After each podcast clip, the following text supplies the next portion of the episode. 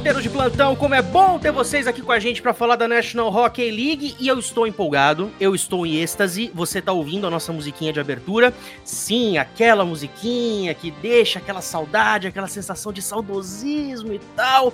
A ESPN americana e a, e a ABC, né, a ABC, estão de volta ao páreo de transmissões da National Hockey League nos Estados Unidos, o que é maravilhoso.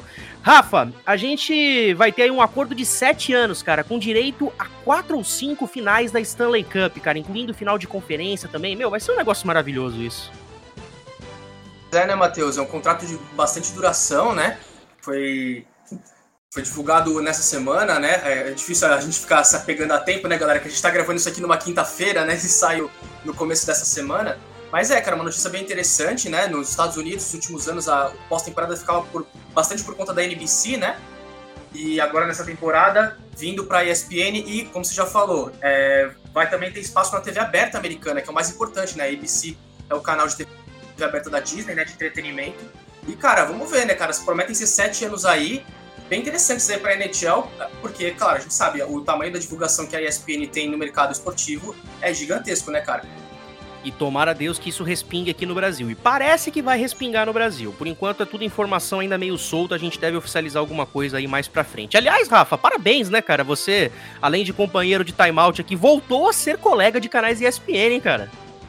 Pois é, né? Vamos, vamos ver aí, né? Vou botar a ligação aí nesse, nesse início.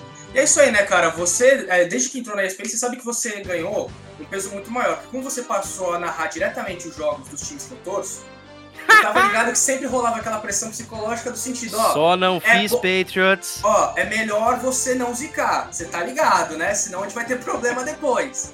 Né? Não, pra você ter uma ideia, eu fiz contabilidade, cara. Eu narrei acho que é. sete jogos do Bruins, tá 4, 2 e 1, cara. Tamo bem é. por enquanto no saldo. É que os Bruins, você sabe que se você zicar, você tá se zicando também, que você também é torcedor, né? Totalmente, totalmente. Eu acho, Ali... eu acho pelo menos que você não pegou nenhum jogo do San Francisco Giants nem do Miami Heat até agora, né? Então. Não, não. NBA eu não cheguei a fazer ainda e MLB o que eu mais fiz foi o Dodgers. O Dodgers sempre ganhou. Amém, obrigado. Bom, então pra... não tá funcionando também não, tem que zicar o Dodgers, não adianta nada. Aliás, o San Francisco Giants é assunto no podcast da MLB que você pode conferir aí com, é, na nossa timeline com o Rafa e o Ornelas. Bom, temos duas convidadas aqui, como eu bem falei para todos vocês. Neste mês de março só teremos convidadas mulheres, além de mim, do Rafa, que já faz parte aqui da equipe fixa da NHL. Semana passada a gente teve a Ju, teve a Luísa.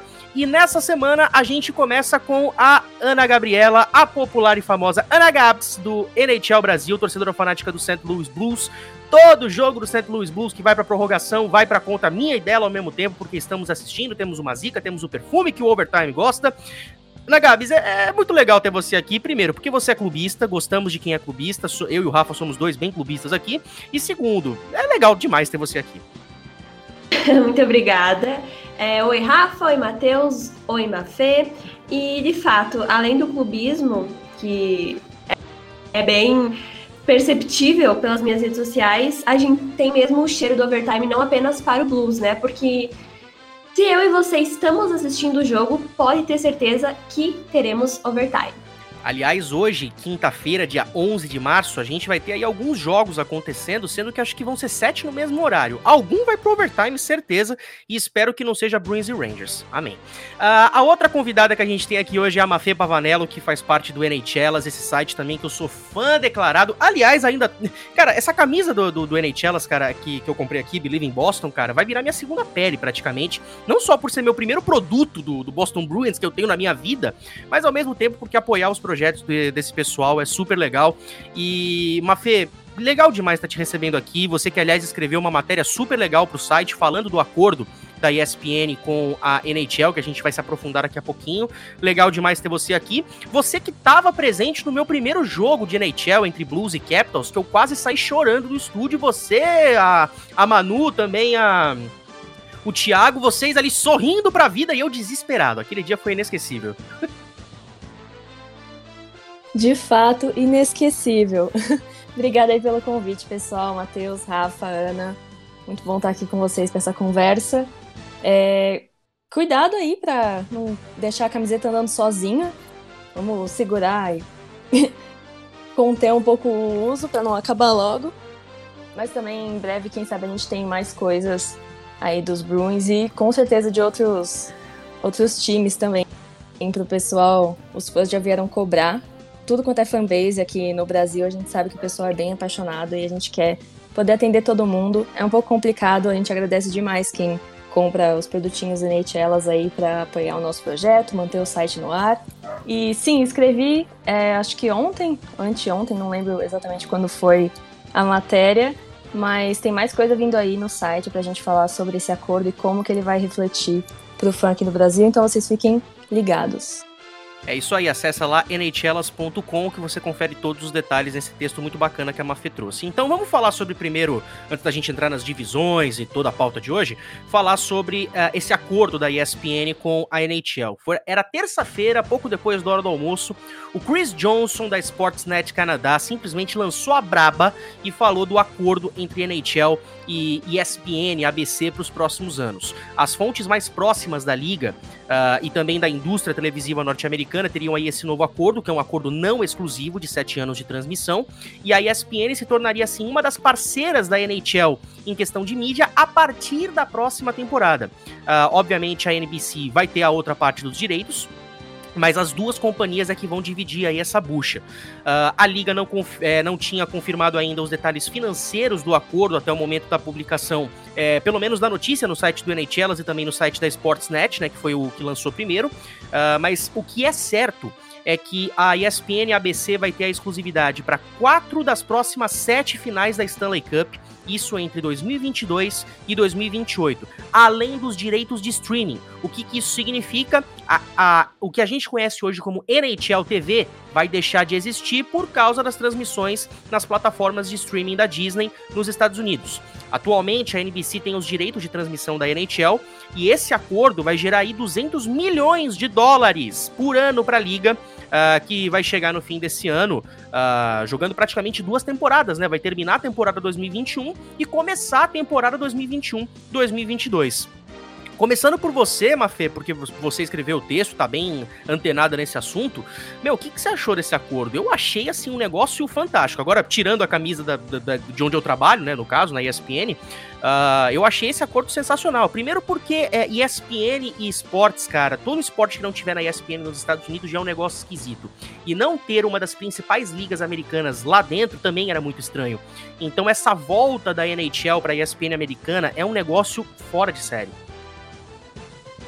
Com certeza, é, concordando com tudo que você colocou, a ESPN é literalmente, entre aspas, a casa dos esportes, né? E não só o fator de estar nesse canal que é tão é, consolidado na mídia norte-americana e no mundo inteiro, mas também é o canal padrão para todo lounge de aeroporto, de estação, de shopping, o que for. Então, se o seu jogo está passando na ESPN, ele está passando em todos esses lugares e uma vez que as pessoas possam frequentar esses lugares de novo, elas vão estar tá assistindo, tá ligada na liga que está passando. E tem esse apelo que acho que foi até uma coisa que ajudou a trazer a NHL de volta à ESPN no Brasil, aí 10 anos atrás, é a, questão de ter as quatro grandes ligas, né, na mesma casa. Então, muito legal. É, o dinheiro também super interessante em tempos de pandemia para a NHL. Acho que eles vão ficar um pouco abaixo da expectativa pré-corona, mas isso é de se entender. E é muito bacana também que é um acordo não exclusivo, né? O pacote A, entre aspas, que eles fecharam com a ESPN, mas parece que a NBC ainda tem interesse em manter alguma coisa. A Fox também vai fazer pressão e ir atrás é, do que eles puderem transmitir. Então, as coisas parecendo muito bem para nossa querida NHL.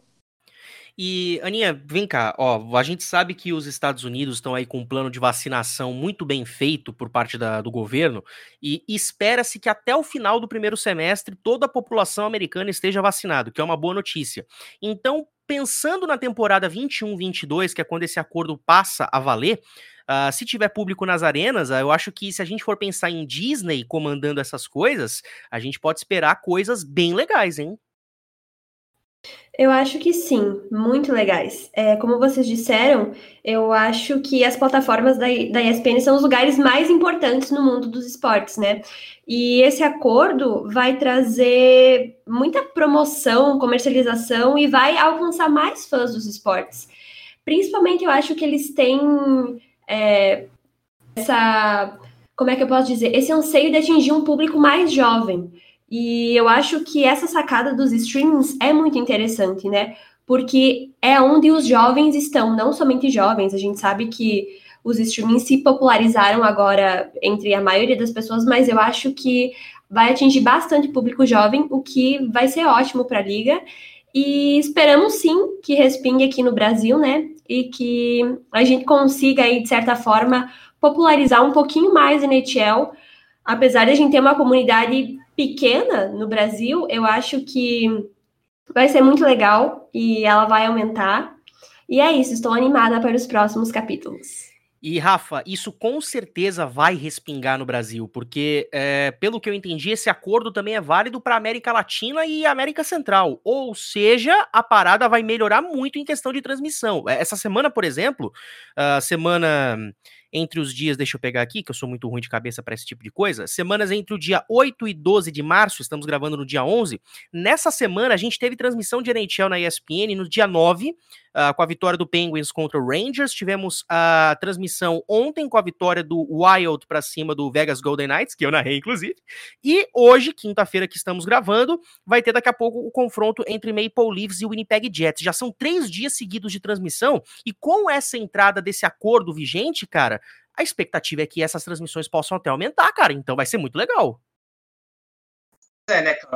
É lógico que a gente tem que ter bastante cuidado, né? Porque são contratos, né, cara? São acordos diferentes e tal. E aí a gente precisa ver, né? Se, por exemplo, o acordo que já existe aqui no Brasil para transmissão, se ele vai ser afetado de alguma forma é, a longo prazo. Mas sim, acho que a perspectiva é mais positiva possível. É mais um, é um passo né, da ESPN americana que tem investido bastante na plataforma de streaming dela, né? O ESPN Plus lá nos Estados Unidos, que já tem, já tem milhões de, de assinantes, e um dos carros-chefes, por exemplo, hoje, são os eventos do UFC. O UFC hoje é parceiro da ESPN também, lá nos Estados Unidos. Todos os pay-per-views né, da, da, da, empresa, que é a empresa mais conhecida de MMA no mundo, elas já são é, exclusivos da ESPN americana. Inclusive, a gente teve recentemente um, um evento, né, um Fight Night do UFC, exibido na ABC, TV aberta, que é outro passo bastante importante também lá é, em popularização do esporte nos Estados Unidos. Então, é, acho que é uma boa notícia para todo mundo a princípio. Ainda não vi ninguém destacando algum lado que possa ser negativo para a liga ou para a ESPN a longo prazo.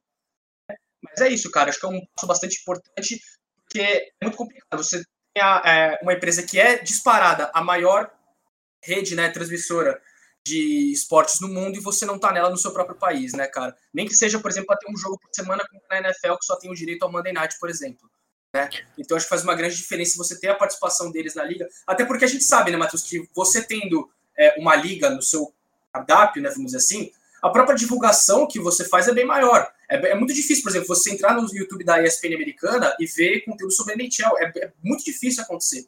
Eu imagino que até com isso, a própria divulgação, as próprias discussões em programas esportivos tendem a aumentar, visto que esse produto agora pertence a eles, eles vão estar, claro, a ESPN vai estar com bastante esse de promover isso assim, é cada vez mais. É, eu, eu, eu assisto muito o Sport Center americano com o Scott Van Pelt, que passa todo dia a partir da meia-noite na ESPN 2, e eles falam de todas as ligas com muita amplitude, mas a NHL não é a mesma coisa. Pode ser que agora a, a divulgação, as matérias, as reportagens, a divulgação da liga num todo possa não, vai melhorar muito, pelo menos nos Estados Unidos. E isso no Brasil pode representar transmissões variadas. A gente acompanha hoje no Brasil muitas transmissões de times como Tampa Bay Lightning, uh, Boston Bruins, Pittsburgh Penguins, uh, os dois times de Nova York, né, o Rangers e o Islanders, que cresceram muito, principalmente o Islanders, uh, nas últimas temporadas. O St. Louis Blues já teve muitos jogos transmitidos também. Uh, enfim, é, gira mais em torno dessas equipes que estão mais em evidência e tem uma, uma torcida muito grande aqui dentro do, do nosso nicho. Mas é, ter a, a presença da ESPN americana representa justamente essa variedade. A gente pode ter, por exemplo, Los Angeles Kings enfrentando, vai, por exemplo, um Anaheim Ducks na vida, num prime time da vida. Eu acho que vai ser muito legal é, é ter essa variedade de transmissões para a gente descobrir quem são, é, para quem sabe aumentar esse nicho. A gente sabe que tem muitos, é, muito, muitas páginas aqui no Brasil, no Twitter e redes sociais que cobrem as equipes, que nem uma página que eu conheço, que é a, a página do Kings Brasil, né, que cobre o Los Angeles Kings. É, eles até falaram outro dia, poxa, a gente queria ver mais transmissões dos Kings na TV e tudo mais. Pode ser que esse acordo seja muito benéfico aqui para o Brasil, justamente por conta dessa variedade de transmissões. Não sei vocês, começo por você, Mafê. É, com certeza, o, a disponibilidade, né, ter esses jogos para poder transmitir, que é uma coisa que não acontece hoje, que vem lá de fora uma lista X e limitada do, dos jogos que vocês podem passar, que a ESPN pode colocar na grade, e lidem com isso, né? Divirtam-se. Então, acho que tendo essa oportunidade de colocar tudo isso na TV vai ser extremamente benéfico. E também aproveitar é, o próprio aplicativo da ESPN, colocar os jogos que não cabem nos canais Disney aqui, colocar tudo no, no ESPN Play para o pessoal assistir. É, eu acho que o Star Plus vai lançar também com pacote de esportes agora, não pacote de esportes, mas com bastante conteúdo esportivo, então eu, eu imagino que eles também possam oferecer as coisas que pertencem é, dos direitos do grupo Disney. Então, muitas opções. É, eu queria só comentar no que o Rafa colocou, acho que de não ter visto ninguém ainda é, ver o lado negativo dessa história. Umas críticas que apareceram um pouco pelo meu Twitter é, do pessoal nos Estados Unidos é no que diz respeito ao fim da NHL TV, o que eu particularmente não entendo a crítica, porque eu acho aquele serviço bem mequetrefe. É ruim mesmo. É, mas isso é um problema pro americano, né? Eu acredito que o pacote na TV deles do Center Ice e também a NHL Network vão continuar funcionando, que nem a NHL TV no resto do mundo. E também a questão dos jogos na TV nacional americana. Então, parece que essa oferta ainda vai ser reduzida dos canais ESPN lá e talvez os jogos estejam mesmo bem mais disponíveis no streaming e aí o pessoal que depende só da TV a cabo perca nesse aspecto. Mas aí a gente tem que levar em consideração quantas pessoas, né, em números. Então, de fato, dependendo só da TV a cabo, eu acho que eles divulgaram que tem, tipo, 40 milhões de assinantes no Hulu e mais 15 milhões do ESPN Plus. Então, no final é bater esses números e ver realmente se é uma perda para a liga, o que eu acredito sinceramente que não. Anne, para você? Então, é, eu concordo com a Mafê. Eu acho que se não fosse benéfico para eles, conhecendo a NHL do jeito que a gente conhece, eles não teriam feito esse acordo, né? E, enfim, eu acho que as críticas é, não sei, na minha opinião, são meio infundadas, né? Porque, como vocês disseram, o serviço da NHL TV é bem ruim. E eu acho que a gente tendo mais conteúdo, não só sobre NHL, porque também teremos mais informações sobre o hockey no gelo, vai popularizar muito mais e vai ficar melhor para todo mundo. E com certeza esse acordo vai ser muito benéfico. Lembrando que isso começa a valer a partir da temporada 2021-2022, que, bom, deixa eu ver, a Stanley Cup deve acontecer nesse ano por, por volta do mês de julho, antes das Olimpíadas, se nada der errado. Então a próxima temporada pode ser que comece já no mês de outubro. Então vamos torcer para que as coisas aconteçam aí dentro desse Mas, planejado. Matheus, é, rapidinho, só a conclusão que a gente chega é o seguinte: apesar dessas questões, essas pequenas críticas, a gente claramente fica bem claro que os prós são muito maiores que os contras. Uhum. Não tem nem comparação. Né? Mesmo com essas pequenas questões, a gente vê que o que a liga tende a ganhar é, é muito maior do que o que ela tende a arriscar e acabar se dando mal com toda certeza. Então, lembrando mais uma vez para vocês, uh, vão ser sete anos de acordo, valendo de do, da temporada de 2021-22 até a temporada de 2028. Uh, ah, transmissão exclusiva em quatro desses sete anos de acordo das finais da Stanley Cup, pelo menos uma final de conferência garantida e 25 transmissões uh, internacionais, internacionais não, 25 transmissões em cadeia nacional pela ABC ou ESPN. Além disso, 75 jogos de temporada regular serão exclusivos no aplicativo do ESPN Plus lá nos Estados Unidos. E com, e com essa entrada do streaming, a NHL TV será extinta, pelo menos até segunda ordem. Agora vamos avançar aqui para falar das divisões da NHL. A gente começa falando pela divisão central, porque na divisão central a gente, a gente falou na semana passada sobre os líderes e tudo mais. Só que dois times a gente deixou para falar mais essa semana de uma forma mais detalhada: o Carolina Hurricanes e também o Florida Panthers. E a pergunta é: eles podem realmente vencer a divisão? pelo que está sendo mostrado hoje, Rafa, são duas equipes com um baita potencial de pegar essa liderança do Tampa Bay Lightning. É, né, cara? A briga ali pelo topo da, da divisão central tá completamente acirrada, né? Então, recapitulando, a gente aqui na quinta-feira, galera, como é que tá a situação? Tampa Bay lidera a divisão com 38 pontos, tem um jogo a menos em relação a Carolina, que vem segundo com 37, e Flórida, que vem terceiro com 36. Depois a gente já tem Chicago Blackhawks com 31, só que os Blackhawks já tem dois jogos a mais que Carolina e Flórida e três a mais que Tampa. Então já tem ali um, é um segundo grupo ali dentro da divisão brigando por essa última vaga aí na divisão central, né? E cara, tá tudo muito aberto, né, cara? Porque a disputa tá em alto nível. Você pega esses, esses times, cara, o Tampa Bay a gente já destrinchou bastante na semana passada, que o time, mesmo com a ausência importantíssima do Nikita Kucherov, conseguiu se virar no ataque. O ataque de Tampa, nesse momento, é o terceiro melhor da liga, sete gols.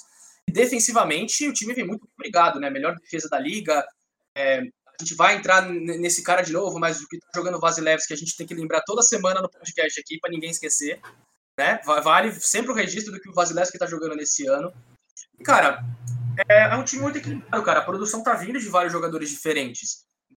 Se você pegar, Braden Point já tem mais de 20 pontos, Stankos tem mais de 20 pontos, Trey mais de 20 pontos, Victor Hedman lidera o time nesse momento, ou seja, todo mundo contribui. Principalmente um time que inspira muita confiança, vem numa sequência de é, 8 vitórias nos últimos 10 jogos, ou seja, o time vem mantendo essa regularidade e não parece né, que vai perder esse pique, né? A questão é que, por exemplo, o Carolina Hurricanes, aí sim, esse é um time que a gente olha no, no retrospecto, é um time que tem chamado bastante atenção, porque muita gente também contribuindo nesse time. A gente ano passado viu no, é, em, anos, em anos recentes, né, na pós-temporada, ficava às vezes, às vezes muito dependente ali do Sebastian Arro ou do Sveshnikov no ano passado, né? Mas nesse ano, cara, são vários caras produzindo, Jordan Stall produzindo, o Trocheck fazendo uma excelente temporada também em pontos, até no gol, James Ryder tem bons números nessa temporada também.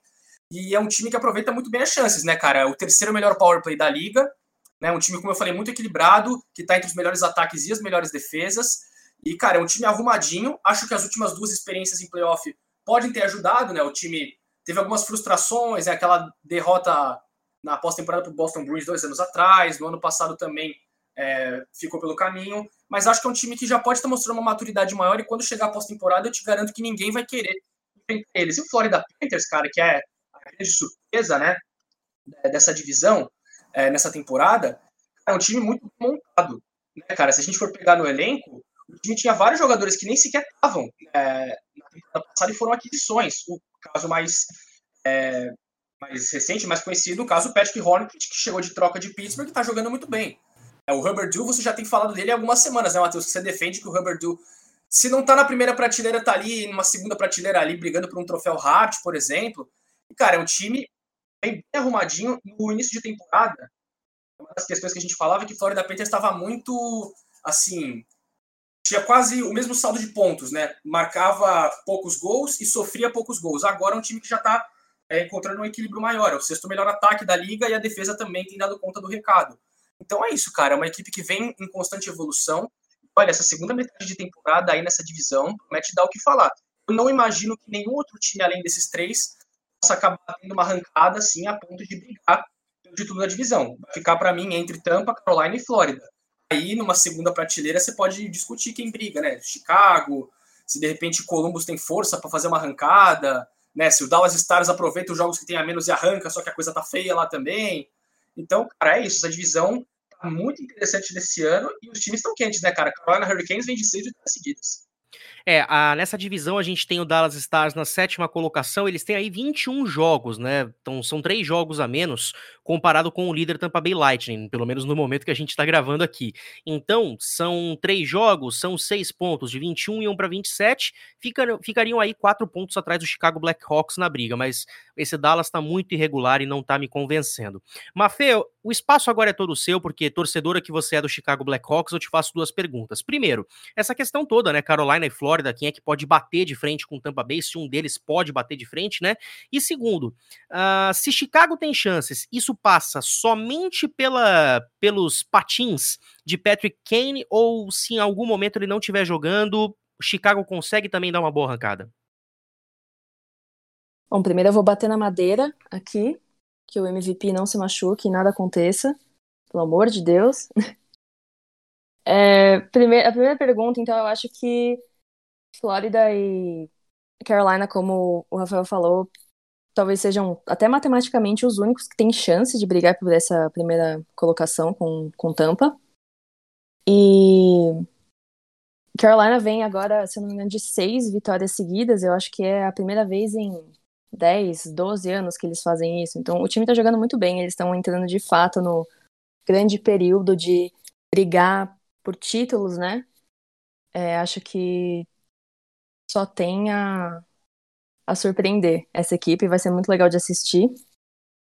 É, Flórida, eu vou confessar que não estou acompanhando tanto quanto eu deveria quanto eu estou prestando atenção no resto da divisão, mas eu sei que eles estão indo super bem e do que eu assisti já jogar também é, é muito difícil qualquer um desses três cair para a quarta colocação, né? Deixar os outros alcançarem e de fato não brigarem pelo top 3. No caso de Chicago, eu acho que é bem uma, uma combinação dos dois. A gente tá extremamente desfalcado, é a, a creche patinando ali no gelo. Tem, acho que foram seis rookies, né, que fizeram a estreia nessa temporada, então todo mundo ali, a média do time de idade, 14 anos. Mas uh, Patrick Kane teve que assumir uma postura sem Jonathan Taves, sem Brent Seabrook, as, grande, as grandes vozes do vestiário de todos esses anos. Ele teve que assumir uma postura de capitão, praticamente, a liderança dessa criançada. E é uma coisa que ele gosta muito de fazer. Ele sempre foi muito próximo do, do Brinket, do, do Strom também. É, ele mesmo absorve muita coisa dessa geração nova, então tá dando super certo, mas eu acho que o crédito não cai só sobre ele. É, tem que reconhecer que, mesmo no gol, Kevin Lankinen, o, o Subban, que não é novato, mas está chegando agora no time, ele não tinha tido a chance de jogar ainda de fato pela rede dos Blackhawks desde a troca é, no ano passado. E todos os estreantes aí, Pio Suter, Brandon Hagel, Kurashev, esse pessoal provavelmente nem teria a chance de jogar é, se Jonathan Taves, o Dak tivessem todos é, no lineup. Então, tem que dar os parabéns também para as crianças. Eu já falei no Twitter e defendo a minha posição de que eu daria o Calder para pelo menos três Blackhawks antes de chegar no Kaprizov. Então, não me cancelem, mas essa é a minha opinião. Não, tá muito claro que o Kaprizov vai ganhar esse, esse Calder pelo que ele tá fazendo, já são 20 pontos na temporada. Aliás, ele fez até o milagre de anotar um gol em power play ontem, lembrando que o power play de Minnesota é um dos piores da NHL, se não o pior.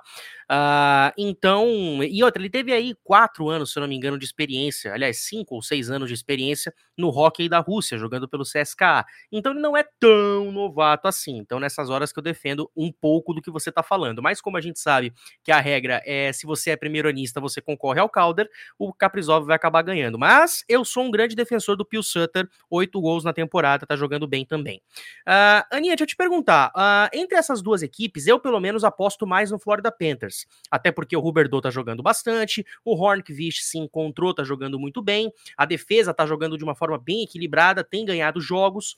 Então, assim, eu particularmente acho que é o Florida Panthers que pode bater de frente, mas esse Carolina Hurricanes mostrou que tem uma resiliência muito forte. Eu concordo contigo, mas eu não acho que eles podem bater de frente com o Tampa.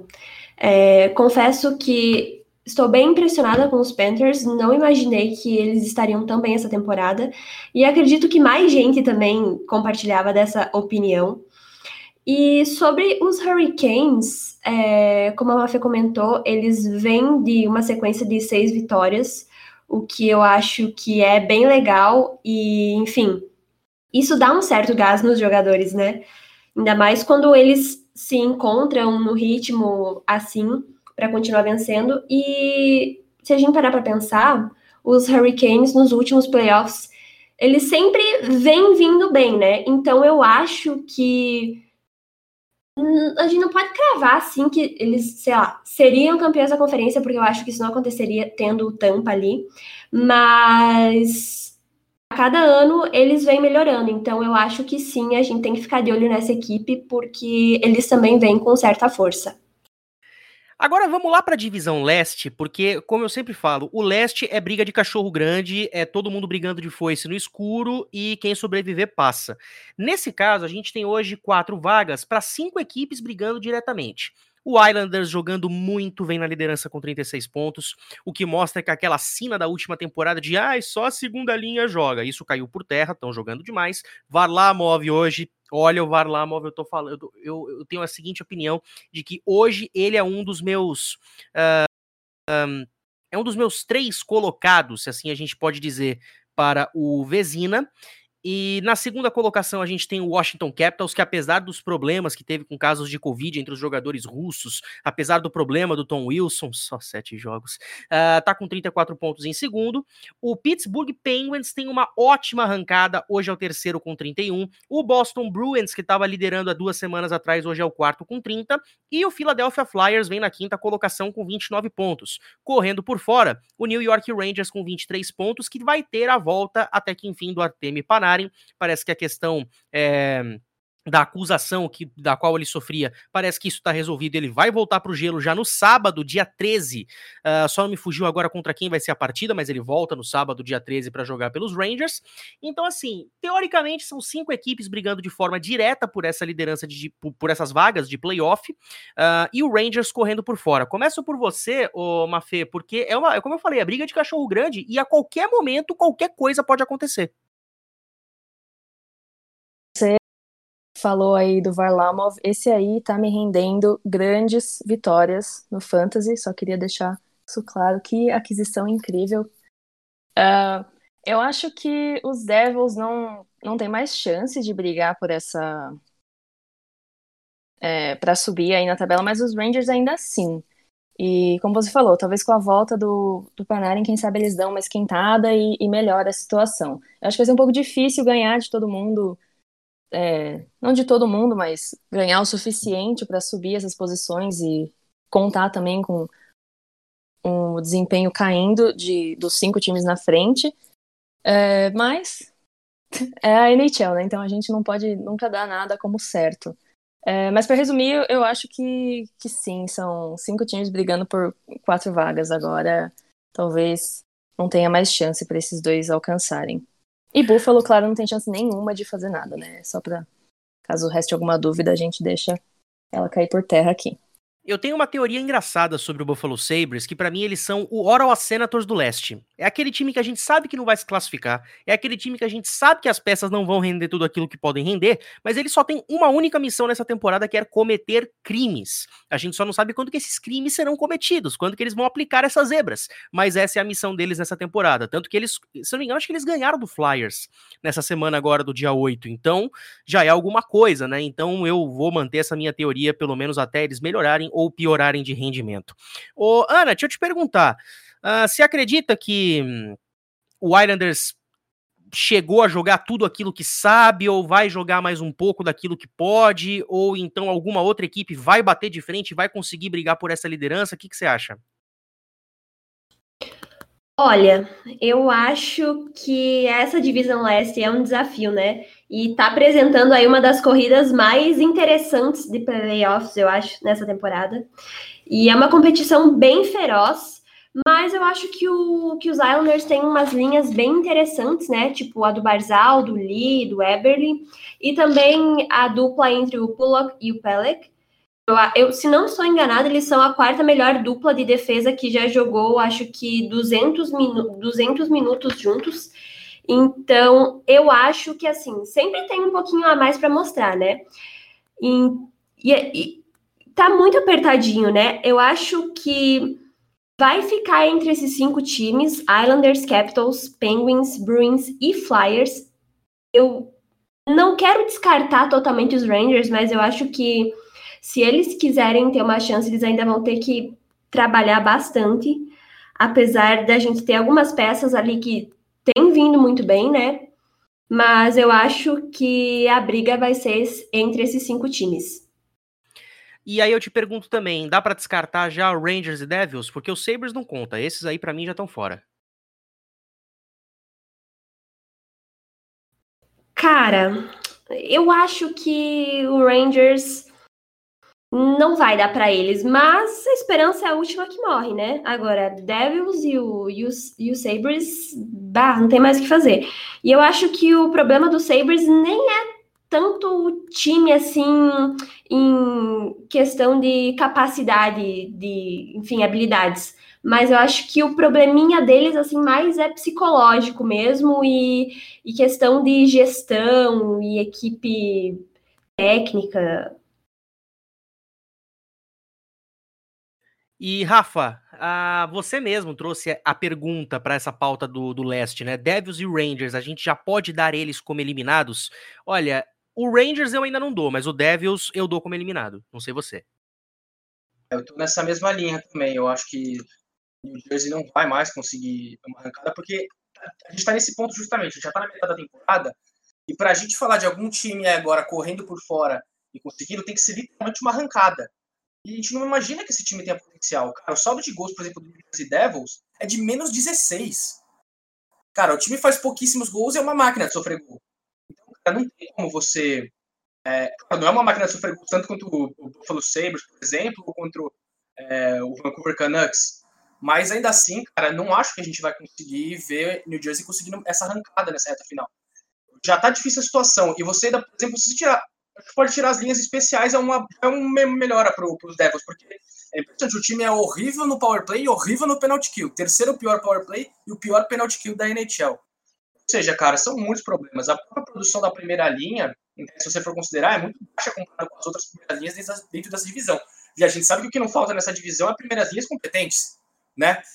A gente tem a, a no Pittsburgh Penguins com Crosby, Brian Rust, Jay Gensel, é, Ovechkin, é, lá no Washington, que a princípio estava jogando com o Backstrom, agora tem um revezamento com o Kuznetsov também.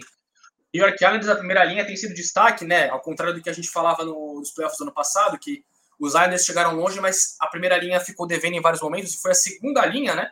Com o Beauvillier, Brock Nelson e Josh Bailey que segurou a onda, né, para a equipe. É, eu não consigo ver os Devils com, com força para competir com esses times. O New, o New York Rangers eu ainda não dou como eliminado. Só que aquele negócio, vai precisar de uma de uma arrancada problema dos Rangers é, com, com gols também é bastante preocupante, né? Nono pior ataque da liga. A gente fala, né, Matheus, que o Artemi Panarin, quando ele o time, né, para resolver essas questões, a questão da acusação de agressão lá na Rússia, que era o líder do time em pontuação, e ele era disparado o melhor pontuador da equipe de Nova York. E passada essa situação, ele ainda continuou como um dos líderes. Ele não é mais o líder da equipe nesse momento, né? É, Ryan Strong, por exemplo, já passou ele, mas é a perspectiva que fica, porque não é um jogador qualquer que os Rangers vão ter de volta, eles vão ter o melhor jogador deles de volta, que foi um cara que brigou pra, pelo prêmio Hart. Então é um tipo de. É um cara, um jogador que pode chegar e dar um chacoalhão na equipe e ser a grande referência numa arrancada final. Então eu ainda acho possível. Os Rangers também tem questão de goleiro, né? O Lundqvist tem aquele problema de cirurgia, a cirurgia no coração. É, a gente ainda nem sabe claramente o que, que vai ser no futuro dele. O Chesterkin, né, o goleiro calouro, que vinha jogando muito bem nessa temporada, tá, perdeu os últimos jogos por lesão. Ainda tem algumas questões para o time resolver. Agora, os outros que sobraram, os outros cinco, aí, cara, a briga de cachorro grande vai ser até o final. Né? O New York Islanders, nesse momento, o time que está melhor, melhor momento, né? Vindo uma sequência sensacional de vitórias, né? A sequência do, dos Islanders nos últimos jogos é justamente de seis vitórias, nos últimos dez venceu oito, né? É impressionante o que a equipe tem feito. Mas, cara, também chamar atenção para o crescimento de produção do Pittsburgh Penguins, né? Eu estava vendo, né, Matheus, justamente, eu estava lendo um texto justamente feito por seguidores, né, do, lá nos Estados Unidos do, do, Pittsburgh Penguins, e a melhora do time coincide justamente com a melhora de três caras que estavam devendo nesse início de temporada. O Chris Letang, o Evgeny Malkin e o Tristan Yari. Na hora que eles começaram a voltar ao nível de produção que a gente viu em anos recentes, é, a produção inteira do time de Pittsburgh melhorou. E é agora mais uma questão para a gente ficar de olho, né? Relacionada também com o aumento de produção do Leteng. O do Molan, né, que perdeu vários jogos por lesão, está voltando. E essa dupla intacta é uma das melhores duplas de defensores da NHL. E faz uma grande diferença para esse time de Pittsburgh. Então, acho que a equipe da, da Pensilvânia está vivendo o seu melhor momento na temporada até então. Né? Sete vitórias nos últimos, nove, dos últimos dez jogos, né? três vitórias seguidas. E acho muito equilibrado. Eu acho que ainda precisa encontrar uma consistência defensiva maior. Né? Eu acho que não está tudo resolvido para a equipe de Pittsburgh, mas acho que o bom momento pode ser é, bastante importante para a equipe encontrar o seu rumo. Defensivamente ainda tem coisas e vamos ver também se o time melhora nas linhas especiais, né? O desempenho em power play penalty kill também não tá bom. Mas o time parece que já encontrou seu norte, já encontrou as soluções, né? Elogiar também bastante o trabalho do Casper Kapanen, né? Que tá nessa temporada no time, tá jogando na segunda linha agora e fazendo uma excelente temporada. Então, as peças principais de Pittsburgh que estavam devendo no início de temporada estão aparecendo com frequência agora. E aí o time é outra questão. Boston Bruins, eu não vou nem falar muita coisa, porque é o seguinte, Boston Bruins é literalmente o que eu falei. Tem uma primeira linha e mais nada. Um time que tem a, uma, uma, primeira linha que é uma das melhores da liga, com certeza, é o, é o oitavo pior ataque da liga. Isso é inadmissível, cara. Cara, eu vou te falar que eu acho que o Bruins no leste tá sofrendo a mesma coisa que o Blues tá sofrendo no oeste, cara. Qualquer contusão que acontece prejudica num nível estratosférico a produção é ofensiva é, da equipe, cara. É que são casos diferentes, porque o sendo os Blues, o ataque tá, tá tudo certo com o ataque. É, o problema do time tem sido defensivamente. O Boston Bruins, é, apesar das incertezas que a gente tinha nessa temporada, com as saídas do Chara e do Torrey Krug, o time tá segurando onda defensivamente. Teve aqueles dois jogos horrorosos recentemente contra Rangers e Islanders, mas fora isso o time já tá jogando muito bem. O Tuka Hask tá agora machucado também, mas a produção dele do Yaroslav Halak tem sido excelente, de novo, né? Boston Bruins pode pelo menos se orgulhar disso, tem um ótimo goleiro titular e um ótimo reserva. Só que a produção ofensiva, ainda mais das, das segundas linhas, The Brusque tá sumido, o David Crate tem 11 assistências, mas não marcou gol na temporada ainda. É, o único cara das linhas é, inferiores de Boston que a gente pode elogiar bastante é o Nick Rich. Esse tem feito a parte dele, pelo menos. De resto, cara, tá todo mundo devendo. Não esqueça o Craig Smith, também tá jogando bastante. E na defesa, eu dou destaque pro Vakanainen, cara. Chegou do Texas Squad e não é aquela produção maravilhosa, mas tem dado conta do recado naquilo que se propõe a fazer. E Só rapidinho, Matheus, que eu, que eu esqueci, que a gente esqueceu. É, o Washington, acho que também é um time que ainda tem, tá devendo em alguns aspectos, ainda pode melhorar, mas acho que é um time que tem as ferramentas e tem a experiência né, para conseguir encontrar o caminho. Vale lembrar que na última semana, só o registro, né, o Tom Wilson foi é, suspenso, né? Por sete jogos por causa de uma pancada. Ele voltou a ser o Tom Wilson que a gente conhecia de anos atrás, né? Uma pancada desleal em cima do Brandon Carlo, né? Que na, eu, a gente ficou até indignado na hora, né, Matheus? Porque os árbitros não deram nem penalidade, não deram nada naquele lance, né? Em que ele mirou o rosto do Brandon Carlo, até saiu machucado, e agora tá pagando essa, suspe essa suspensão. Nesse momento que a gente tá gravando esse podcast, ele não tá jogando, tá cumprindo essa suspensão. Exatamente, ele só volta a partir do dia 20 ou 19 de março para o gelo para a equipe do Washington Capitals. E cara, é, é não dá para esperar outra coisa da NHL também para passar um pano nessas situações, né? Mas enfim, uh, e uma, um último registro sobre o Boston Bruins, Trent Frederick, você é chato! Avançando aqui, vamos para o norte. Vamos para o Canadá porque o Winnipeg Jets nas últimas partidas tem mostrado, tem se mostrado uma equipe bem engraçadinha. Vai pegar uh, hoje, dia 11 às 9 da noite, o próprio Toronto Maple Leafs. Uh, a divisão hoje, a divisão norte, tem o Toronto na frente com 38 pontos e o Winnipeg está na terceira colocação com 33. Com uma vitória, vai a 35, fica 3 pontos atrás. Ou seja, a gordura de Toronto, ô, ô Ana, tá começando a ser queimada muito rápido. Eu acho que eles não estão sabendo ainda administrar toda essa vantagem. Tanto que o Winnipeg e Edmonton já estão encostando. Pois é, é, mas assim, eu acho que na divisão norte, pelo menos, é o Toronto, apesar dessa situação, eu acho que eles continuarão liderando a divisão. Agora, eu acho assim, é porque o, o time do Oilers, na minha opinião, é, a gente pode resumir em dois jogadores, né? Que é o McDavid e o Drysaitel.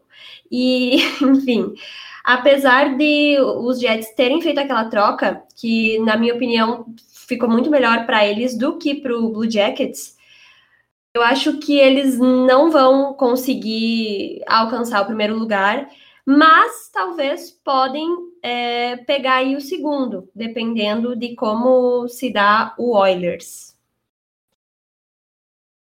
E aí, Mafê, ah, no caso o Winnipeg Jets tem, eh, tem esse, esse culhão todo para chegar no e bater de frente com o Toronto?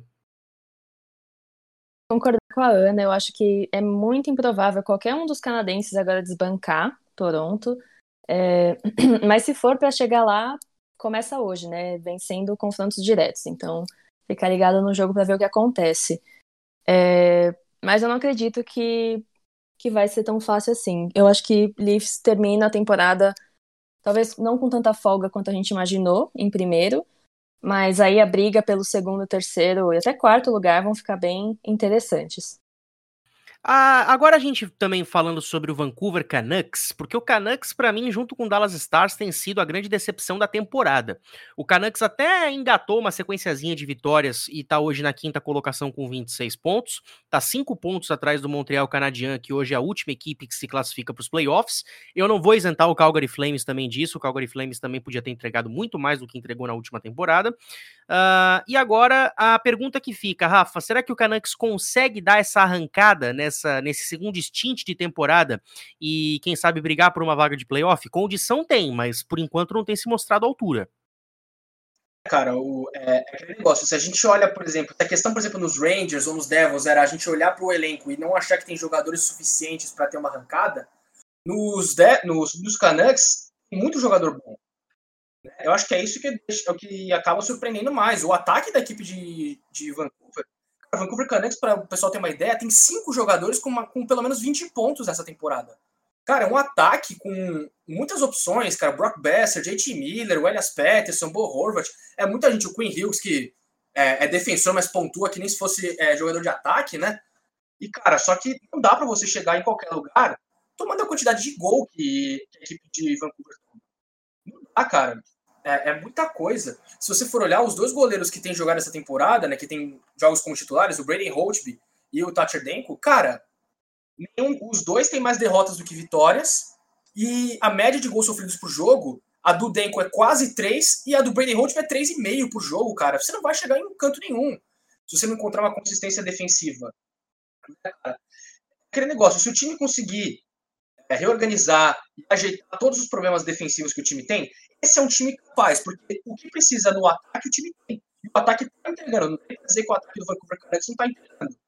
Né? Porque, vamos lembrar, como eu já falei, um, um time com várias peças né, nesse ataque e é entre os melhores ataques da liga, o que é mais surpreendente.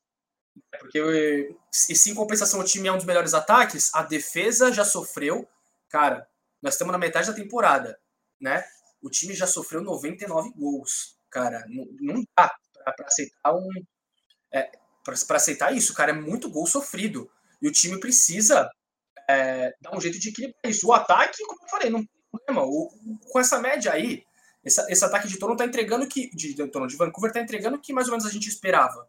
Pela, pela grande variedade de bons jogadores. Mas, cara, é, alguma coisa tem que ser feita defensivamente, porque não dá para o time chegar. Um time que chegou nos playoffs no ano passado, que a gente imaginava que nessa temporada, depois de uma ida para temporada, ia vir mais maduro, até porque conservou boa parte do seu elenco. Conservou boa parte do elenco que tinha. Chegar nesse ponto da temporada e só ter tomado mais, menos gol que o, que o Buffalo Sabres, que, que é disparado a pior defesa da liga. Então, cara, é muita coisa ainda para ser acertada em Vancouver, mas que potencial o time tem, até porque a nota de corte é, nesse momento, né, se a gente for falar, o, o, o Montreal Canadian que está só cinco pontos atrás. A questão é que Vancouver não só vai ter que arrancar, mas vai ter que dar uma bela secada também no Montreal Canadian né? Porque o, o Montreal tem cinco jogos a menos é, que a equipe de Vancouver, assim como o Winnipeg. Então é muita coisa ainda para ser acertada, mas potencial para uma reviravolta esse time tem. Mas sem consistência defensiva não vai a canto nenhum. Cara, eu fico muito triste, principalmente pelos dois goleiros, cara, o Holtby e também o, o Tati Ardenko. E aliás, o Tati Ardenko foi titular na última partida do, do Vancouver Canucks que a ESPN transmitiu, cara, e como ele jogou naquela partida, como ele fez boas defesas. Mas é incrível como isso não tem sido regular, é algo muito pontual. Agora a gente sai do norte, vamos pro oeste onde a gente tem aí uma briga muito legal pela liderança, assim como no leste a gente está vendo uma briga muito incessante no leste, no, no, oeste também. O Vegas liderando com 33 pontos, o Blues em segundo pode tomar a liderança no jogo de hoje, dia 11 de março, tem 32 pontos.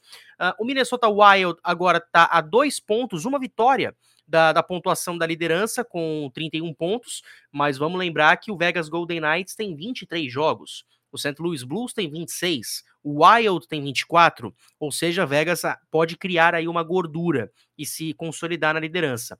Aí vem o Colorado em quarto com 30, e aí na briga a gente tem o Los Angeles Kings com 28, tá brigando, o Arizona Coyotes com 28 tá brigando, E aí, Anaheim Ducks e San Jose Sharks com 22 e 21 pontos, para mim são dois times que a gente pode descartar da briga. Mas começo por você, Ana, até porque essa é a divisão onde compete a sua equipe, o St. Louis Blues. Mas a grande pergunta que fica é a seguinte: Coyotes e Kings podem atrapalhar a vida de Colorado e principalmente também o Minnesota Wild numa briga por, pelo, pelos playoffs? Eu acho muito difícil. É aquilo, né? Na NHL a gente não pode cravar que as coisas vão ser assim, porque às vezes acontecem algumas zebras, mas nesse momento eu não vejo isso acontecendo. Eu acho que sim, Vegas vai continuar liderando. E eu posso não falar sobre St. Louis Blues, porque assim. Eu, acabou de sair uma notícia que eu sei que você tá pé da vida. Eu tô. Mas, mas, assim, como jornalista, eu tenho que dar notícia, né? O Jordan Binnington parece que vai assinar uma extensão de contrato com o St. Louis e parece que vai ser um contrato longo. Mas aí eu, eu fico é. meio pé da, eu fico meio pé da vida também, porque o Binnington fez um bom hum. começo de temporada, isso é um fato. Mas eu acho que hoje o Russo tá pegando mais do que ele. Onde que ele fez um. Não, é que assim, vai parecer que eu sou hater do Binnington, né? E talvez eu seja. De certa forma é. Mas é que assim, é... em 2019, quando foi para subir um goleiro, era para ser o Russo. Só que ele estava machucado e por isso que veio o Binnington. E eu acho que goleiro é questão de momento. E naquele momento o Binnington brilhou. E eu não acho que ele venha fazendo isso. Eu tenho um grande problema com ele, que é a questão que ele dá muito rebote. E, enfim, eu tenho pavor dele, estou muito brava com esse contrato, mas tudo bem. É, o Blue sempre foi assim, sabe? Não tem uma constância que você pode dizer, uau, agora vai, porque quando você acha que vai, não vai. Mas eu acho que quem está vindo muito bem é o Wild. Eu acho que eles montaram um time muito legal, tá dando muito certo. E eu acho que tem muita chance sim de eles pegarem o segundo lugar, mas eu acho que para os playoffs vai ser isso aí mesmo: Golden Knights, Blues, Wild e Avalanche, apesar de eu estar bem surpresa com os Kings também, confesso.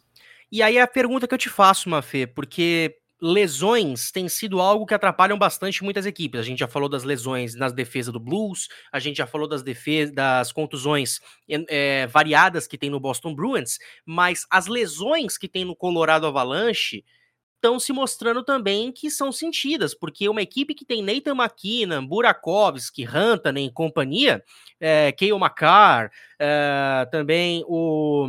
esqueci o nome do bendito, meu Deus do céu. O, não, não é o Girard o Nazincadre. Assim, uma equipe desse, desse potencial tá só na quarta colocação com 24 jogos disputados, não é por nada não, mas o Los Angeles Kings não tem nada de bobo e tá jogando muito nas últimas partidas e eu acho que vai dar uma briga interessante aí, viu? Com certeza disputado vai ser. É, fiquei extremamente decepcionada com o Avalanche, estava esperando aí eles voltarem com tudo para eu ter um time um contender para colocar as minhas fichas, enquanto o meu time aí se recupera de todos os fracassos dos últimos anos. Mas está bem complicado e, como você disse, todas as, as peças faltando. É, enquanto isso, do outro lado, Los Angeles vem querendo garantir essa vaga e para eles não tem nada a perder, né? Então, não sei se eles conseguem, de fato. Vamos, vamos ver. Eu acho que no final, pela quantidade de jogos, quem pode ser mais atrapalhado nessa briga aí pelo quarto lugar talvez seja até St. Louis. É... Mas acho que a gente tem que ficar de olho, sim, e infelizmente acordado até as três da manhã, né? Para acompanhar o que, que vai acontecer. É, os jogos da divisão oeste são os piores, cara, porque costa oeste dos Estados Unidos acho que são três ou quatro horas a menos com relação ao horário de Brasília, e o que é nove da noite para eles é meia-noite, uma da manhã pra gente. Tanto que eu não sei quem foi o. Eu desculpa a palavra que eu vou usar, Deus, mas não sei quem foi o desgraçado que colocou um jogo entre Canucks e Canadian na noite de ontem a uma da manhã. Pô, começar meia-noite, beleza, mas pô, começar uma da manhã para acabar perto das quatro, aí não dá, né, bicho? Pelo menos o Canadian ganhou bem, 5 a 1 teve briga, Carey Price pontuou pro meu fantasy, obrigado, então valeu a pena. Uh, aí eu te pergunto, Rafa, essa é uma divisão engraçada, cara, porque uh, a qualquer momento pode acontecer qualquer coisa, literalmente. Uh, a gente pode dormir hoje com o Blues na liderança, amanhã a gente pode já ver o Wild encostando, uh, a gente pode ver a qualquer momento o Kings pegando a quarta colocação do Colorado. Numa dessa, a Arizona resolve fazer uma arrancada. Quem sabe o Anaheim se empolga, também começa a ganhar jogos, embora eu ache improvável. Mas é uma divisão onde literalmente tudo tá podendo acontecer. Anaheim começar a ganhar jogo é muito difícil, né? Sendo que dos últimos 10 eles ganharam dois. Cara, acho que é bem provável que o Anaheim Ducks consiga é, fazer uma arrancada. Cara, é a divisão nesse momento mais imprevisível. Né? A diferença do primeiro colocado Vegas até o Arizona Coyotes, que é o sexto, só cinco pontos.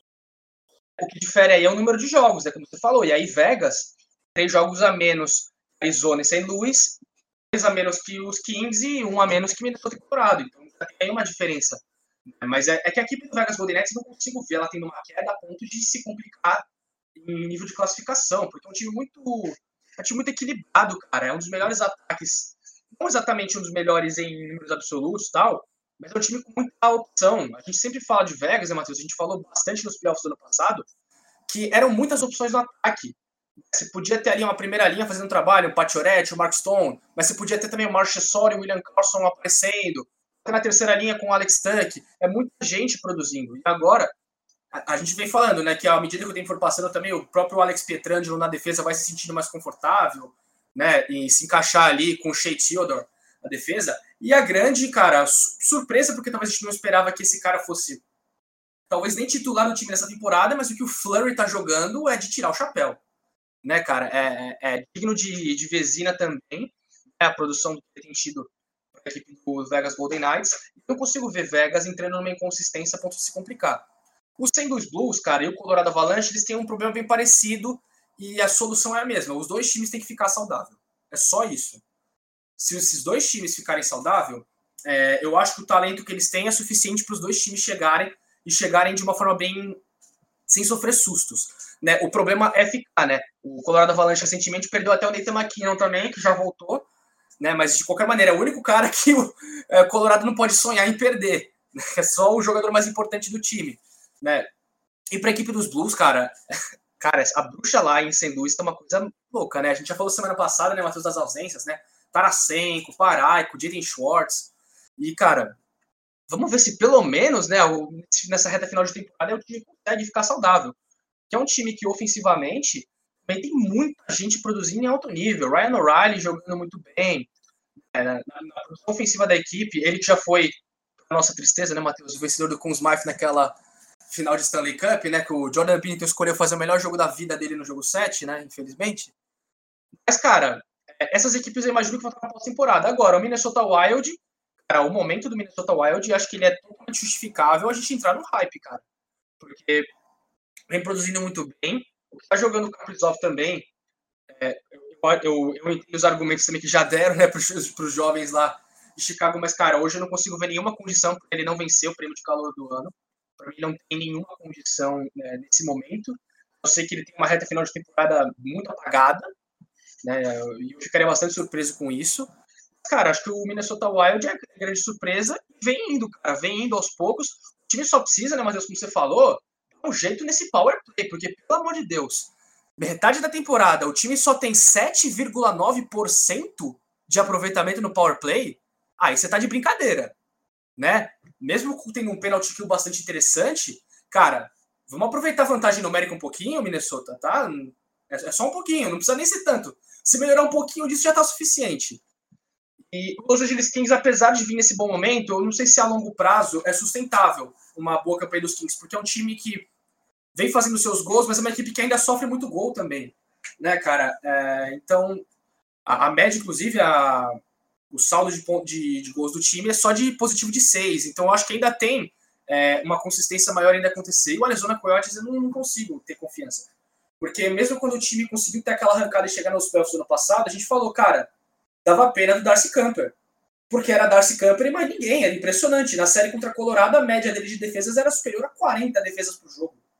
Né? E aí, como eu falei, né, galera, a gente está gravando nessa quinta-feira. Na quarta-feira, né, mais conhecida como ontem, teve uma partida entre Colorado Avalanche e Arizona Coyotes, que, cara, foram 46 disparos a gol para Colorado e 14 para Arizona. O jogo ainda acabou indo para prorrogação, né? Que o Hunter segurou a bola bronca lá para a equipe de Arizona. Mas, cara, eu não consigo ver é, é, é, essa equipe com uma inconsistência tão grande no ataque é, ameaçar arrancada. A campanha nesse momento é, ela é boa, mas eu não acho que ela é sustentável a longo prazo, a ponto de a gente pensar que o time possa ameaçar essa vaga de playoff, até porque a gente espera que Colorado e que St. Louis em algum momento vão ficar saudável? É, esperamos bastante. E outra, você falou do Caprizov, cara, mas eu vou dar muito destaque também no Minnesota Wild, cara, pro Kevin Fiala, tá jogando bastante também. E o próprio Capo né, que tá desbancando aí o Ken Talbot, que na última temporada fez uma, um grande ano, né, uma grande temporada pelo Calgary Flames e tá jogando muito bem. Mark Andre Fleury eu sou suspeito para falar, né? O Robin Lenner acabou se machucando, tá agora voltando, vai jogar no Silver Knights pela AHL para recuperar o ritmo, né? Mas o Flurry já tá muito bem estabelecido com essa titularidade. Falando em goleiros, para a gente fechar aqui os nossos assuntos de hoje, a gente prometeu isso na semana passada para quem escutou a gente. Vamos fazer aqui as nossas previsões do que pode ser, por enquanto, o top 3 para o Hart e para o Vezina. Como a gente começou a falar de goleiros, a gente começa pelo Vezina. Uh, a pergunta que estava aqui na pauta é: alguém pode tirar o prêmio do Vasilevski? Respondam essa pergunta. A minha resposta é não. Para mim, o Vasilevski é o grande favorito. E se tem dois goleiros que hoje eu coloco para fazer o top 3 para o Vezina, Mark Andre Fleury e Frederick Anderson. Começo por você, Ana. Então, concordo contigo. Não acho que alguém possa tirar do Vasilevski, mas se eu pudesse colocar mais dois caras aí, eu colocaria o Fleury e o Grubauer do Avalanche. E para você, Mafê, qual que é o top 3? E também responda a pergunta, né? Alguém pode tirar o prêmio do, do Vasilevski? Palavras para tirar o prêmio do Vasilevski. Marco André Florido. Eu sou Tim Flower e, obviamente, para mim ele é o grande merecedor desse troféu porque ele vem de uma lesão seríssima, atravessado no peito por uma espada e agora fazendo a melhor performance da vida dele. Então, ninguém vai me convencer do contrário. Eu acho que o Fleur é incrível e eu espero muito que ele ganhe. É, mas completando aí o top 3, eu concordo que Vasilevski é muito provavelmente grande favorito, é, jogando muito, ele é incrível. E Varlamov, que é o meu xodozinho do Fantasy. Então aí respondida a pergunta. Então, para Ana, Vasilevski, Flurry e Grubauer para Mafê. Vasilevski, Flurry e o Varlamov para mim. Vasilevski, Flurry e Frederick Anderson. Agora você, Rafael. Eu vou confessar, pessoal, que eu dei os meus palpites semana passada e eu esqueci quais foram tá? Eu Normal! É porque a gente ficou falando de tantos nomes que eu já nem lembro qual foi meu top 3. Eu acho que foi Vasilevski, Flurry e Grubauer. Né? E eu vou manter, acho que nesse momento é o que faz mais sentido. Né? É, é aquele negócio, os números do Vasilevski eles são tão absurdos que para tirar o prêmio dele, a narrativa tem que ser extremamente forte. E é, eu acho sim que o Flurry tem uma narrativa muito boa né, para vencer. Ele talvez seja o principal candidato, porque é, eu, eu, sempre falo que o Vasilevski é muito difícil, às vezes, comparar com outros goleiros, né, Matheus? A gente sempre defende o Tuca Rasca aqui, mas é muito difícil porque o Tuca Rasca, como ele tem um reserva muito competente, ele joga menos que os outros titulares. Então, os números são um pouco mais discrepantes. Né? O Hellebuck, no passado, por exemplo, que ganhou o prêmio, tinha muito mais vitórias, porque jogava mais também, né? Mas, cara, eu acho que nesse momento é o Vasilevski, assim, ele tá sozinho na primeira prateleira. Na segunda, é, acho que dá para colocar assim, Flurry, Grubauer e o Varlamov e o Frederick Anderson, eu acho que tá correndo por fora é, demais. Entendeu? Até por essa sequência. É, é, que, é que Toronto, na verdade, tem uma, uma boa sequência, mas o, o grande foco do, do Toronto Maple Leafs, a gente já vinha falando do Frederick Anderson, e eu não acho que essa consistência dele, até porque a gente já viu o Anderson inconsistente anos atrás, eu não sei se ele vai. Acredito que ele vai manter né, um nível de atuação tão absurdo a ponto de chegar na pós-temporada, no final da temporada, aliás, é, disputando o prêmio. Acho que ele está ali numa terceira prateleira, lógico, perto da segunda, mas é mais abaixo desses outros três caras que a gente já citou. Então, acho que ninguém tira do Vasilevski, o Flurry é o que mais se aproxima e o Grubauer vem ali como o terceiro no meu pódio. Vou dar aqui duas notícias rapidinhas. A primeira envolvendo goleiros, a gente falou da renovação do Jordan Binnington, os números acabaram de sair aqui. A renovação é por seis anos e 36 milhões de dólares, portanto, renovado o contrato do goleiro do St. Louis Blues. E outra renovação, só que essa na NFL, é a renovação de Cairo Santos, o brasileiro Zica das Bicuda, vai continuar dando bicuda lá em Chicago. Ele assinou a renovação contratual, deixa eu pegar aqui os valores, são cinco anos e 16 milhões de dólares no contrato. Parabéns, Cairão. Disparado Fez uma grande temporada no passado. No ano passado, né, Matheus? Totalmente, Disparado totalmente. Totalmente. O Caio tá de parabéns pela última temporada que fez. Deveria ter ido pro, pro Pro Bowl, né? Selecionado para o Pro Bowl, pelo menos. Mas a gente sabe que o Yong Hueku, né? O kicker do Atlanta Falcons, também fez uma temporada fantástica. E eu não duvido que a quinta série aqui do Brasil também tenha votado no Cu. Aliás, você ficou sabendo, ô, Rafa, que o Cu tá renovado lá em, em Atlanta? O pessoal avisou aqui a gente, né, cara, no, no grupo. Foi engraçado, no mesmo dia, né? Renovaram os dois, né? O Cook foi justamente é, é engraçado porque ele teve uma temporada inconsistente, mas ele teve também. Ele foi muito bem, mas teve aqueles momentos que você fala: ah, meu Deus, parece aquele cu dos Chargers, sabe? Que a gente viu no, no início. Enfim, o que importa é isso. Vai ter cu ano que vem, Atlanta. Que beleza. Vamos avançar aqui no papo. Ai, quinta série que não abandona a gente. A gente sai do Vezina. E, aliás, a gente comentou o Vezina. Ninguém citou o Helen Buck, hein? Que é o atual detentor do prêmio, jogador do Winnipeg Jets. Não está aqui na nossa cotação, pelo menos por enquanto. Agora a gente vai pro Hart. Agora vamos para a disputa do MVP. A gente sabe que McDavid é muito claro que ele tem que estar presente nessa lista. Uh, Leon Draisaitl eu ainda não sei. Olha, eu vou te falar que é uma lista complicada de se montar, pelo menos por agora. Mas se, tem, se eu tenho que montar de fato uma lista, eu montaria hoje, agora, nesse minuto, nesse segundo, eu montaria com Conor McDavid, Leon Draisaitl e vou fazer justiça. A Mafê vai gostar do que eu vou falar agora, mas eu vou colocar agora, neste momento, por uma questão de que tá aproveitando bem o momento, o Patrick Kane. O Patrick Kane, nas últimas partidas, cresceu muito de produção, tem anotado muitos pontos, tem sido fundamental pro crescimento do Chicago Blackhawks, então ele merece essa menção. Aí, se a gente for pegar uma segunda prateleira, cara, Huberdo, uh, o Pasternak, por que não dizer se ele continuar anotando muitos gols? Não sei vocês, eu começo por você, Rafa. É, você esqueceu o cara que pra mim tá no top 3, que é o Austin Matthews, né, cara? Ai, nossa, Toronto, que injustiça artilheiro... agora. Mas tudo bem, segunda prateleira. Pra mim, tranquilo. Artilheiro da liga, né, cara? É, marca gol quase todo jogo. É, eu acho que... Não, é, é a gente podia fazer a mesma pergunta. Alguém pode tirar o MVP do McDavid? Eu não acho, como eu falei, cara, os números dele, eles são tão fora da curva, eles são tão absurdos, que eu não... É, acho que a única coisa que pode tirar o prêmio do McDavid é ele acabar se lesionando Lógico, a torce para que isso não aconteça. Né? Porque se ele manter a média de ponto que ele tem, cara, dificilmente alguém vai chegar lá na frente com um argumento para vencer ele. Concordo que o Patrick Kane pode entrar numa primeira prateleira também, mas eu tenho o Austin Matthews nessa primeira prateleira, é, e eu acho que o. Eu deixo o Dry numa segunda, apesar dele ser o segundo maior pontuador da liga, porque é aquele negócio, você joga com o McDavid. Entendeu? Então, eu vou deixar ele em segundo, porque ele, é, ele vem de uma temporada já de Hart, né, o atual vencedor do Hart, mas eu olho para esse time e ainda vejo o McDavid com uma importância maior é, dentro do, do, próprio elenco, até porque a gente sabe que o Edmonton Oilers é eles dois e, e, e o resto, né? É, mas também fazendo outras menções honrosas, vamos também falar do, do Scheifele, né, mano, de Winnipeg, jogando muito bem.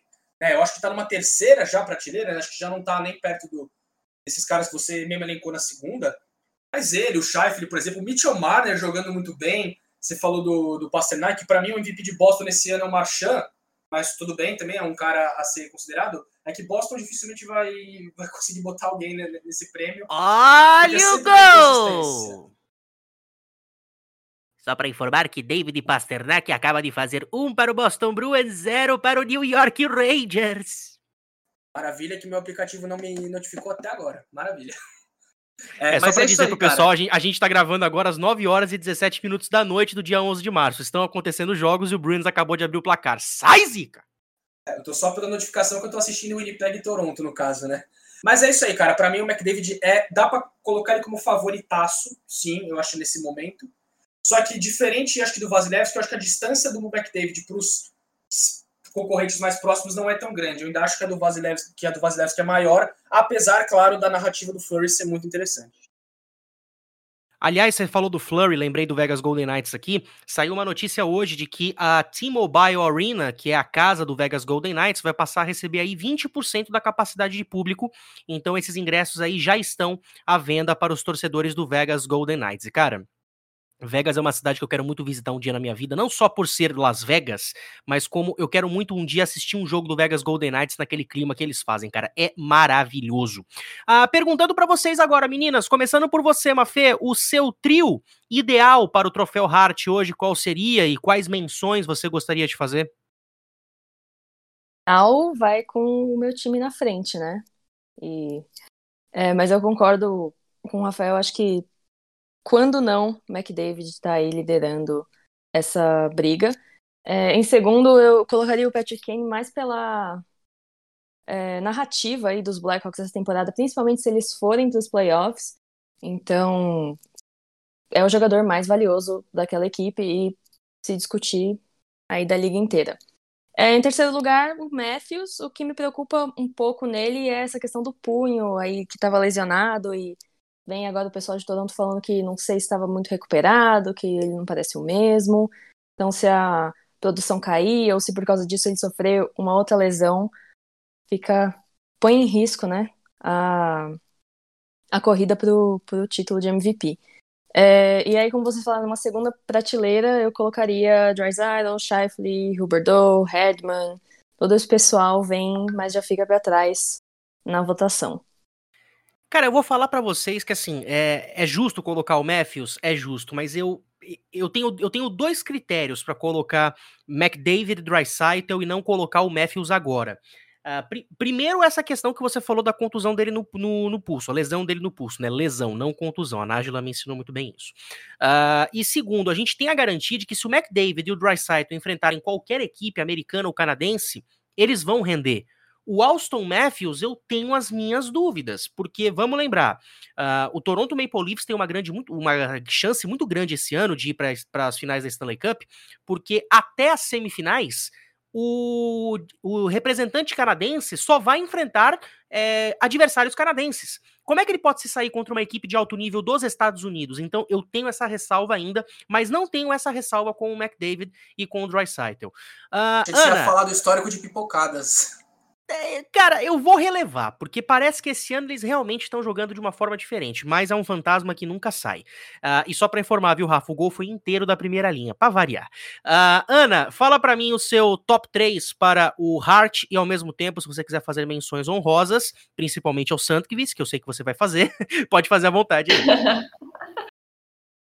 eu nem ia fazer, mas ele tá lesionado, tadinho, um dos meus favoritos.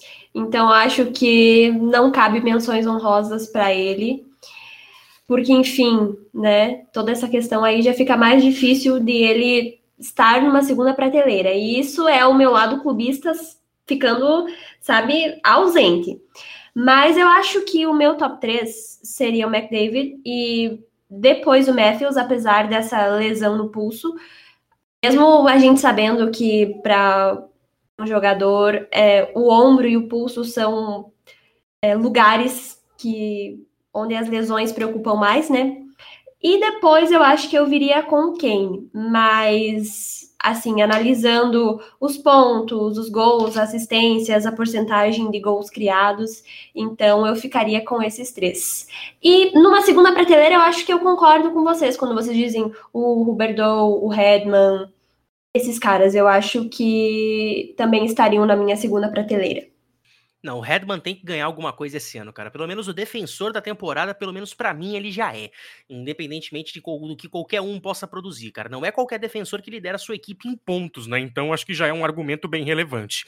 Uh, Rafa, semana que vem estamos de volta para falar mais de NHL. Vamos ver o que vai acontecer nessa próxima semana. Vamos ver se a gente vai ter é, mudanças de liderança nas divisões, né? O que é bem provável que aconteça. E aí a gente volta aqui para falar mais sobre, beleza? Beleza, cara. Isso aí, galera. Fica ligado aqui no timeout, né? A gente está tendo agora uma frequência bem maior de podcast de várias ligas, né? Agora que a temporada da NFL acabou.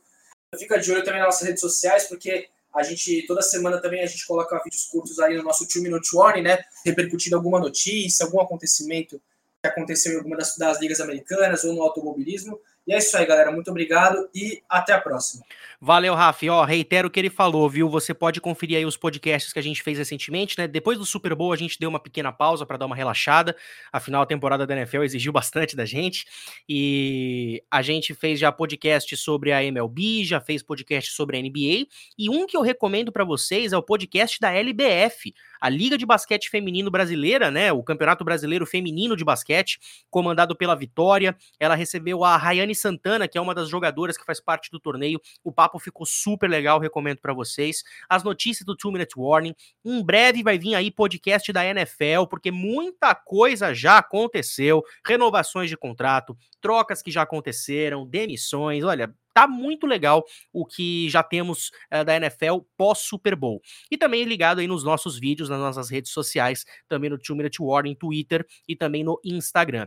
E também agradecendo mais do que nunca as nossas duas convidadas nesse mês das mulheres aqui no, no Time Out. Já tivemos aí o podcast comandado pela Vitória, falando do LBF. Agora, semana passada, a gente já recebeu aqui duas convidadas, dessa semana mais duas convidadas, semana que vem mais duas convidadas. A gente vai sempre renovando aqui o ciclo. Então, começando por você, Mafê, obrigado mais uma vez. E devo dizer, agora, aproveitando que é a primeira vez que eu gravo um podcast com você, obrigado pelo apoio desde sempre, desde aquela primeira fatídica transmissão. E aproveita, deixa suas redes sociais, as redes sociais sociais do NHLas para quem quiser seguir vocês. Muito obrigado mais uma vez. Que isso, quem agradece é a gente aqui no NHLas por todos os convites que sempre estão rolando e o apoio que a gente recebe de vocês. É, assim que possível, a gente está de volta lá na ESPN causando, farofando com vocês, que é sempre muito divertido e vocês sempre recebem a gente super bem. E, bom, quem quiser me seguir no Twitter e acho que todas as redes sociais é arroba mafepavanello, com dois L's. Recomendo, na verdade, vocês seguirem o NHLas, é arroba NHLasBR. Twitter, Instagram, Facebook, TikTok, YouTube. Sigam a gente lá, acompanhem, se inscrevam, vejam as nossas coisas.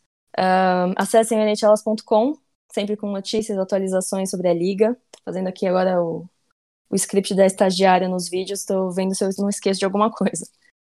É, mas é isso, pessoal. Aliás, o, aliás o, canal, o, o, canal no YouTube de vocês, toda semana com notícias, com os vídeos que você faz junto com a, com a Manu, cara, eu sou, eu sou fã demais, sou fã declarado mesmo, cara. Ai, muito obrigada. Mesmo, de verdade. A gente adora ouvir essas coisas. Dos fãs, todos os amigos que estão junto aí com a gente cobrindo esse esporte maravilhoso. É... E fiquem ligados, quem sabe novidades aí em breve. Não posso dar nenhum spoiler aqui, mas recomendo a todos ficarem de olho. Ó, promessa que eu faço pra Marcela aqui. Próxima transmissão de NHL que eu fizer, eu, ao invés de eu abrir falando boa noite, fã de esporte, tá? Eu vou falar oi, fãs. Eu vou fazer isso. Prometo para você. Uh, Ana, muito obrigado pela tua presença. Obrigado pela parceria também, desde, desde que a gente começou a se falar via Twitter, redes sociais. Uh, o, o, que você fez junto com as outras meninas nesse mês de, desse mês de março, agora do, com os projetos envolvendo hockey feminino lá no NHL Brasil, é um negócio fora de série. Uh, os, os vídeos do IGTV, as matérias no site, os quiz, as enquetes, meu, é um negócio fantástico. Continuem esse grande trabalho. Uh, é, a gente sabe que o público de NHL aqui no Brasil ainda é um nicho muito pequeno, mas à medida em que esse nicho vai ficando cada vez mais bem informado e mais bem contextualizado da história e do que está acontecendo na liga, uh, mais fãs podem aparecer. E esse trabalho que vocês fazem, esse trabalho de formiguinha, é maravilhoso. E mais uma vez, muito obrigado. A porta está sempre aberta aqui, viu? Muito obrigada, eu que agradeço vocês pelo convite. E sobre o nosso projeto de especial do mês da mulher, é, a gente fez vídeos, a gente tem criado alguns artigos, algumas reduções, só que ainda tem muita coisa legal por vir. Eu ainda não vou dar nenhum spoiler, porque senão vai ficar muito na cara e vai acabar estragando a surpresa que a gente vem fazendo desde fevereiro.